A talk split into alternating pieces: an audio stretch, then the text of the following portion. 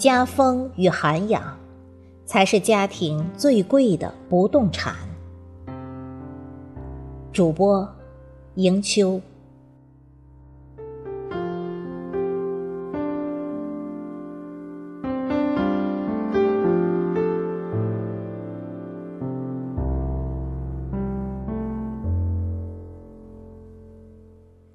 民国世家，除了站在权力顶端的宋氏三姐妹，还有文化界声名卓著的合肥四姐妹。叶圣陶曾说：“九如巷张家的四个才女，谁娶了她们都会幸福一辈子。”后来，她们分别嫁给了小生名角顾传介。著名语言文字学家周有光，著名作家沈从文，著名汉学家傅汉思，四位夫婿果然都各自不凡，成就了中国近代史上的一段佳话。而四位才女都气度高贵，被誉为是最后的闺秀。除了四个女儿。六个儿子也都出类拔萃，学贯中西。这些儿女的背后，让人关注到这样一位父亲，他是民初有名的开明教育家。正是他开明的家风和对教育的理解，造就出了十位绝伦儿女。教育的起点。父亲的格局，儿女的方向。好的教育，首先是拼爹的。这话放在张家姐弟身上，也得到了强大验证。张家的父亲张武龄，一个出生于典型名门望族的世家子弟，其祖父张树声是李鸿章的左膀右臂。淮军的第二号人物，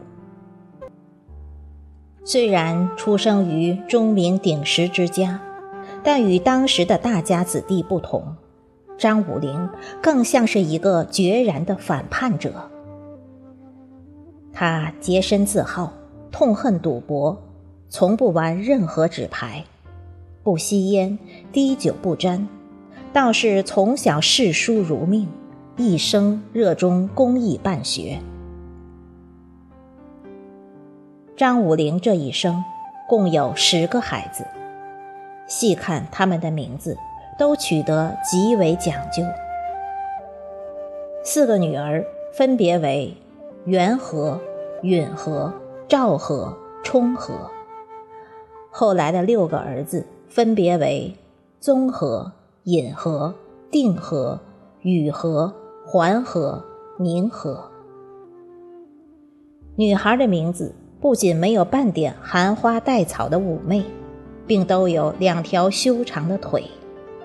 他希望他们尽可能的迈出闺门，走向世界。而男孩的名字里却都有一个宝盖头，这是光大祖业、继承家声，也是不管走多远也要记得家。他希望男孩的心里一定要有家，而女孩的内心一定要广大，其境界与格局由此可见一斑。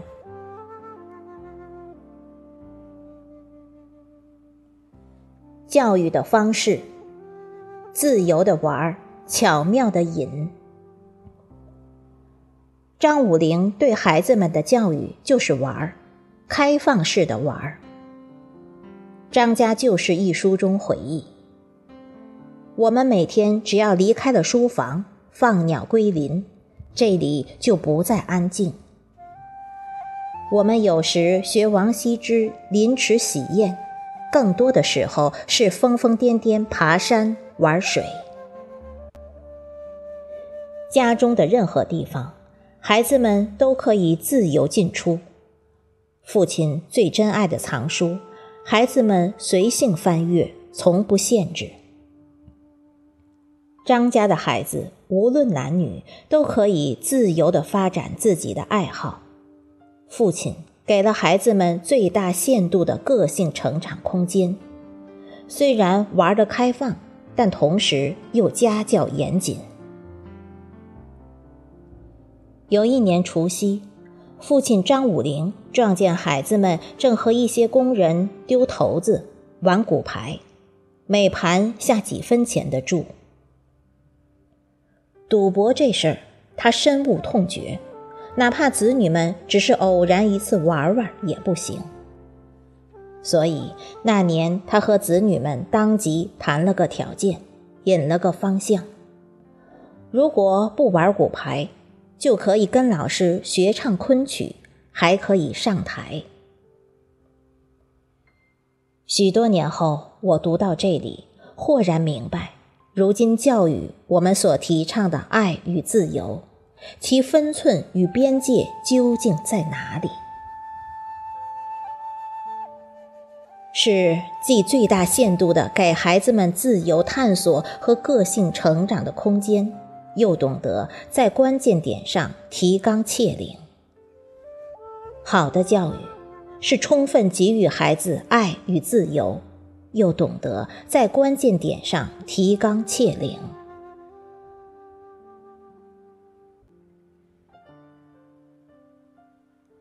教育的关键：开阔的眼界加高雅的志趣。张家儿女。各具姿态，兴趣广博，但都热爱读书与昆曲，这与父亲的直接影响不无关系。人杰地灵的苏州，张武龄每天除了去会馆看昆曲、浏览当地的报纸，稍有空闲，他就带着男仆逛书市。后来熟了，只要进了新书。书店就直接将书成捆的送到张家，以致张家的藏书在苏州是出了名的富有。张家的一楼有四个大书房，父亲一间，母亲一间，孩子们共用两间。而二楼则是藏书的库房，有数以千计的古籍书卷，还有不计其数的古文雕版。张家甚至发动所有保姆也认字读书。保姆们在九宫格纸上练大字，在煤油灯下读小说，梳头时以互认生字快为乐。正如杨绛说：“好的教育不是被动受教、受到管教，而是启发学习的兴趣和自觉。”在不知不觉中受教，在这样的氛围影响下，父亲不强势、不强制，但子女个个出类拔萃，道山学海。开阔的眼界加高雅的志趣，仍是穿越一个世纪以来永不过时的核心竞争力。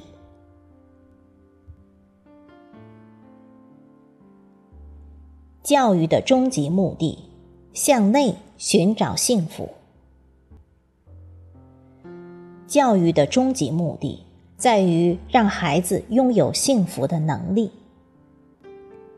这在张氏一家也正如此。张家的四个女儿在开放式的教育下，个性迥异。大姐是典型的大家闺秀，兰心蕙质。二姐古灵精怪，主意最多。三姐穿男装，剪短发，英姿飒爽。四妹规规矩矩，却又举手投足极致典雅。她们虽个个才情横溢，觅得佳婿，但在那个动乱的年代，又各自饱经沧桑，历经磨难。四姐妹晚年时曾共同编撰一本叫《水》的刊物，这是世界上发行最小、办刊人年龄最高、装潢最简素的刊物。也是张家家庭杂志在一九三零后的副刊。这本非盈利性的、仅做内部传阅的家庭刊物，四姐妹却极其认真，自得其乐。内有文章、诗词、书法、绘画。教育的传承，家风，最贵的不动产。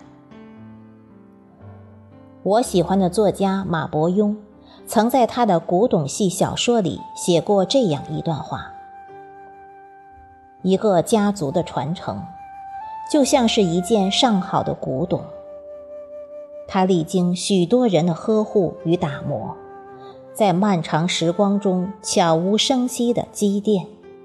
慢慢的，这传承也如同古玩一样，会裹着一层幽邃圆熟的包浆，沉静温润，散发着古老的气息。